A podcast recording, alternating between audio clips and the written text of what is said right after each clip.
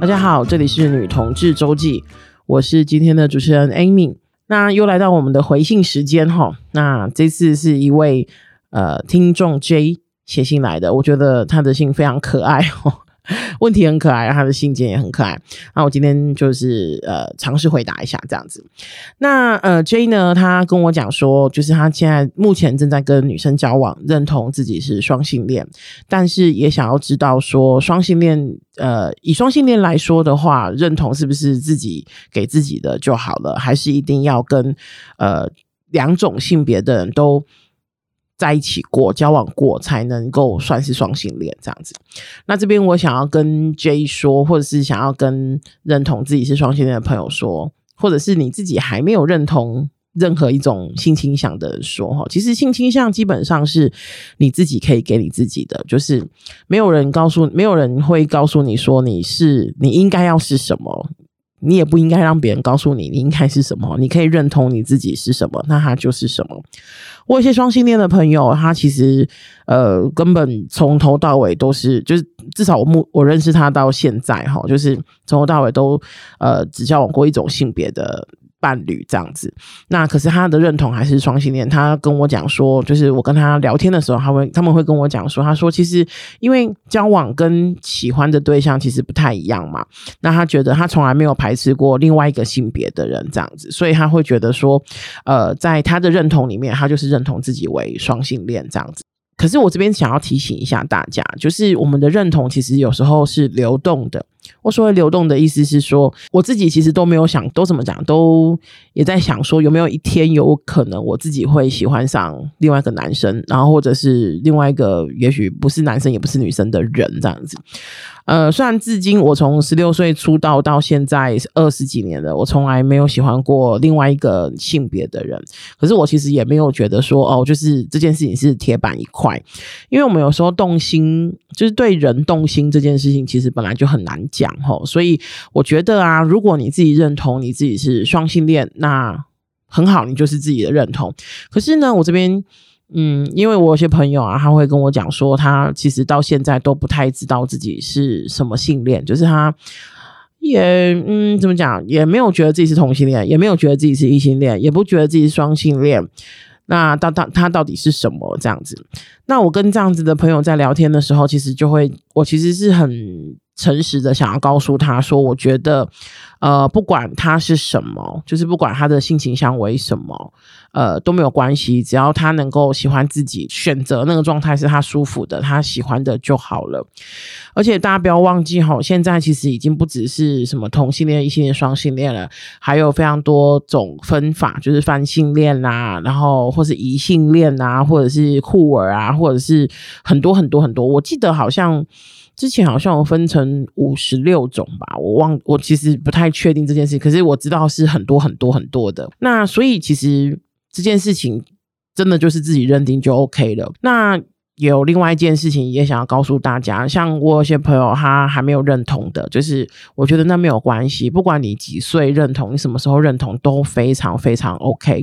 你只要理解自己的选择，觉得自己的选择舒服，这样就好了哈，不用为了呃证明自己，然后或是为了。谁去证明自己，然后觉得自己一定是什么？我觉得这样子会比较可惜哈。你可以留给自己一些探索探索的时间，这样子。好，那我们回到 J 的问题哈，就是第一个问题，他就说他想要知道自己是不是双性恋，以及双性恋的定义是什么？这样。那第二个问题呢，就是呃，J 目前交往的对象是短发女生这样子，然后他的对象也是，就是他有跟他的另一半问过说，哎，如果有机会的话，你有没有呃，就是有没有可能？跟男生交往这样子，然后他的对象跟他讲说：“哎，如果有机会的话，也许可以啊。”这个就回可以回到刚刚我说的哈，就是其实只即使是我，我也觉得说：“哎，我也不会，我也不会觉得说全世界我只喜欢女生哈。如果真的有这么讲缘分或什么，我也不一定会只喜欢女生。我这个我其实真的不清楚，因为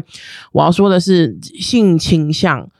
是流动的哈，我们今天也许喜欢的是就是这个样子的。我说的样子不一定是 look，就不一定是外表哈，可能是比方个性啊或什么。可是随着你的年岁、你的生活条件、你的生命经验等等有些改变，maybe 你可以回头想一下，我们各位听众，你今天是一个四五十岁，或是年纪更大，或是二三十岁的人，你交往的伴侣的条件，也许跟你十几岁。交往的时候其实是不太一样的，那就是这个是一种选择嘛。那当然，我觉得就是呃所谓的就是不太确不一定以后会遇到另外一个性别的，然后也会喜欢另外一个性别。这个我觉得很多人可能都说不准哈。可是我觉得啊，这边我可能要再想要再多说一点的，就是呃不要那么害怕，或是不要那么担心自己呃是什么哈，因为。不管你是什么，我还是要再强调，我已经强调非常多次了。不管你是什么，你只要尊重自己的选择，然后呃把握自己的选择，然后在这个选择里面觉得舒服、觉得开心，我觉得就够了哈。所以呃，当然这些 这些前提都是以不伤害别人为前提。当然，我也希望你不要伤害自己这样子。所以在这样的前提之下，不管是你做了哪一种性倾向的选择，我觉得都是很棒的哈。好。那，嗯，J 他呢问了，还问了一个蛮严肃的问题哈。他问的是出柜的问题，就是他想要知道有没有任何一个出柜的版本是理性、知知识性、正面教导的方式，可以顺利跟家人出柜的。哎，我这边想要说的是，就是没有。不好意思哦，真的让大家失望。嗯，我想要先说哈，就是至于我来说，其实你是一个同志，跟你要不要出柜这件事情，应该不是一个直线发展的。就是你如果就是你是一个同志，你今天决定你要出柜，那很 OK。可是如果你决定你不要出柜，那也非常 OK。他应出不出柜，对于每个同志来说，应该是一个选择题，从来不是一个是非题。吼，那因为不是一个是非题，所以就没有所谓的对错答案。你应该可以就你自己的状况，你的你跟家人的互动，或是跟朋友的互动，呃，这些这一些种种，哈，下去判断自己方不方便出柜，能不能出柜，可不可以出柜。那这边可以分享一下我自己的小故事哦，简短的说，虽然可以说我可以说很长，也可以说很短。我今天讲一个短一点的版本哦，就是呃，我在十六岁喜欢，就是十六岁的时候跟呃，就是认同自己是喜欢女生的，然后我其实一直到三十岁才跟我的父母亲说。那时候一开始的时候，其实有几次想说，就是。这辈子我再也不，这辈子我都不会跟家里面的人说这样子。那最大的原因当然是我自己担心，我那时候的担心其实是怕家里面的，就是尤其是爸爸妈妈对我失望这样。可是后来大概在二十几岁、三十岁的时候，我觉得，诶，我自己好像准备好了。我说的准备好是，我觉得，呃，我我有足够的勇气，就是去面对我，当我跟我的父母亲说的时候，然后我的父母亲会有什么样子的反应，以及我我有没有一些什么资源可以给他们。那我准备好了之后，我就。告诉我的父母亲这样，然后我其实我的爸爸妈妈的反应也都还蛮平静的。然后其实后来问他们，他们就说，其实早就觉早是 早就有这样子的感觉，只是我一直都不承认这样子啊，因为我一直以来都没有带过男生朋友回家。我的呃朋我的女朋友们都是以我的朋友。我的朋友的那个角色在我家出现的这样子，可是因为我觉得我自己都还没有准备好，所以我其实没有很当时就是大概十几二十岁的时候，没有很有勇气能够跟父母亲说这样。那以上是我的出柜版本吼，那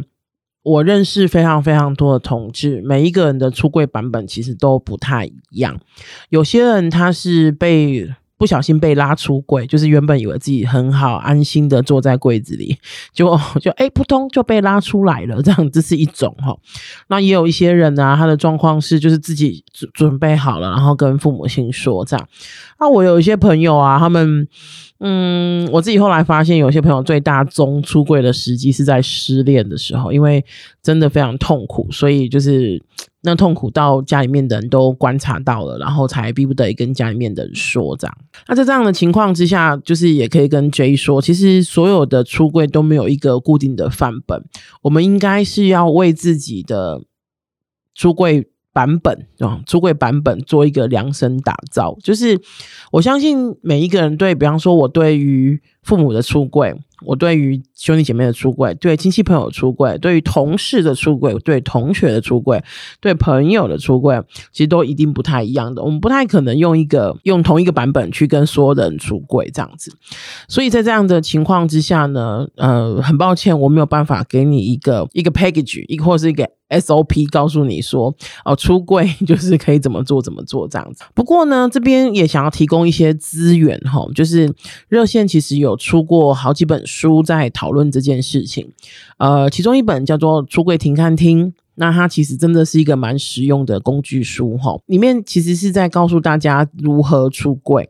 那可是也有一些不需要出柜的选项，就是如果你决你的决定是我不想出柜，那也很 OK。那里面有一些章节就是告诉你说，哎，如果你不想出柜，然后你可以怎么做这样。然后我们还有出过一本《佳节愉快》，《佳节愉快》其实就是在呃，我们好像。做了十二篇的故事啊，其实我真的有点忘了，不好意思。就是我们做了一做了一本书，然后呢，其实是告诉大家说，在面对父母亲在面对子女出柜，或者是面子女是一个不一样的子女的时候，他们的心情，以及子女也有一些，就是我们我记得我好像在佳节愉快里面有写一篇，然后那一篇其实就是在。告诉就是有点像是在还没有出柜的时候，我的心情啊等等的哈，这是也是一种。那当然也有一些实体的实体的呃活动，像呃热线有一个家庭小组，然后家庭小组呢，其实有我们几乎把那个 几乎把出柜前跟出柜后的那个工作都包了哈，就是有一些人呢，他们想要出柜，但他不知道怎么出柜的，我们呃教育呃我们的家庭小组有。做一些活动，然后来跟就是有点像是让出柜的伙伴跟还没出柜的伙伴分享一下，说，哎，当时候状况是什么，然后让大家有一些呃蓝图，有一些想象哈，这是一种。然后当然我们有我们也有支持，呃，当他发现他自己的小孩子是同志的。父母亲，然后他们会有点，就是可能会有点惊慌失措啊，可能会有点，就是有点像是不知道怎么办啊，等等的。然后我们有提供一些资源，也许是座谈啊，也许是一对一的访谈，一对一的呃的的交谈啊的交流这样子哈，然后让大家能够有在相对。冲击比较低的情况之下，好好的出柜齁。不过呢，这边嗯，最后我也想要跟大家讲齁，就是我觉得啊，就是有时候出柜或者是子女是同志这件事情，其实只是压倒骆驼的最后一根稻草。我自己在热线已经前后呃当义工大概当四年，然后当工作人员当九年，我前后待了十三年左右，然后接了无数的。父母的电话，然后这个父母的电话，其实后来跟他们谈一谈，我觉得有时候那个卡住的部分啊，可能同志只是一同志这个这一个身份只是一个替罪羔羊，很多的时候都是来自于可能，比方说原本家里面的关系就比较不沟通，或是就比较没有办法有就是很好的呃。讲话的管道啊，等等的，然后导致当大事发生，当一件呃家里面没办法很欣然接受的事情发生的时候，就会很多东西就会一起爆出来哈，这样子。所以呢，就是我一直在讲的哈，就是我们的呃每一个人的出柜历程，应该都是为你自己量身打造的。希望 J，如果你有需求的话，你可以来热线，我们这边有非常多的。呃，资讯，然后可以提供给你这样子。那当然也跟大家说，如果你想要出柜，然后还不知道怎么办的话，maybe 可以来搜搜一搜我们热线的呃官方网站，上面是应该有些资源的哈。好，最后追的另外最后一个问题呢是。呃，我想这个也是应该蛮多人的问题哈，一起回答。就是，呃，因为热线现在只有在高雄跟台北有办公室，然后我们办的一些活动也是，虽然我们会尽量走出高雄，或者是走出台北。可是我们大部分的活动很多很长，还是都会办在这两个地方这样子。然后 J 他不在这两个地方，他想要知道怎么加入我们。那很可惜的吼，就是如果基本上，因为我们如果不是义工。呃，一起来开会的义工，一起来工作的义工很难，就是单点式的加入我们。比方说，因为我相信，如果在外县市的朋友，可能也因为工作啊，因为生活的关系，不太可能我每次开会或是每次活动都到嘛。所以在这样的情况之下呢，呃，我只能告诉大家说，就是想要来参与，就是热线，或是想要再多认识一些女同志朋友。如果你想要参与热线，呃，平常不太。方便的话，其实我们有些有时候会有一些大活动，比方说我们的募款会啊，或是我们的就是一些比较。大的活动哈，就是因为每年都不太一样。募可是募款会是确定一定有的。那在这样的情况之下，其实都可以来参与，也许来玩，或者是来参加，或者是来当义工，都非常欢迎哦。那那对于那种 routine 的，就是呃开会，可能就负，就是你要来的话，可能负担就不会这么大这样子。那当然，现在还有很多蛮多的交友管道哈，比方说。呃，像我有些朋友，他们会加入一些赖群啊，然后是加入一些社团啊等等的，然后呃，这个都是一些方法了。那我当然知道女同志比较可惜的是，我们的实体空间真的很少，就是包括我自己也非常困扰这件事情。然后不知道去哪里交朋友啊？Maybe 就是如果你刚好在，因为我知道台呃台北的话，当然可以来热线。那台中的话，有那个台中基地，他们其实是有些女生会去的。其实我们现其实。现在台整个台湾都有一些呃同志机构，然后都也很欢迎女同志的。那呃台中基地，然后以及那个高雄的话，就是高雄南部办公室这样，热线南部办公室，这个也是一个选择哈。欢迎大家就是一起来，就是加入热线，或是找到更多更多的朋友这样子。好，今天回应 J 的信就到这边了。那希望有回应到 J 的问题，也有回应到大家的问题。如果你大家听完，或者是自己有一些问题，或者想心情想要抒发一些心情的话，都很欢迎写信来我们的呃频道随心所欲。那今天就先这样子喽，拜拜。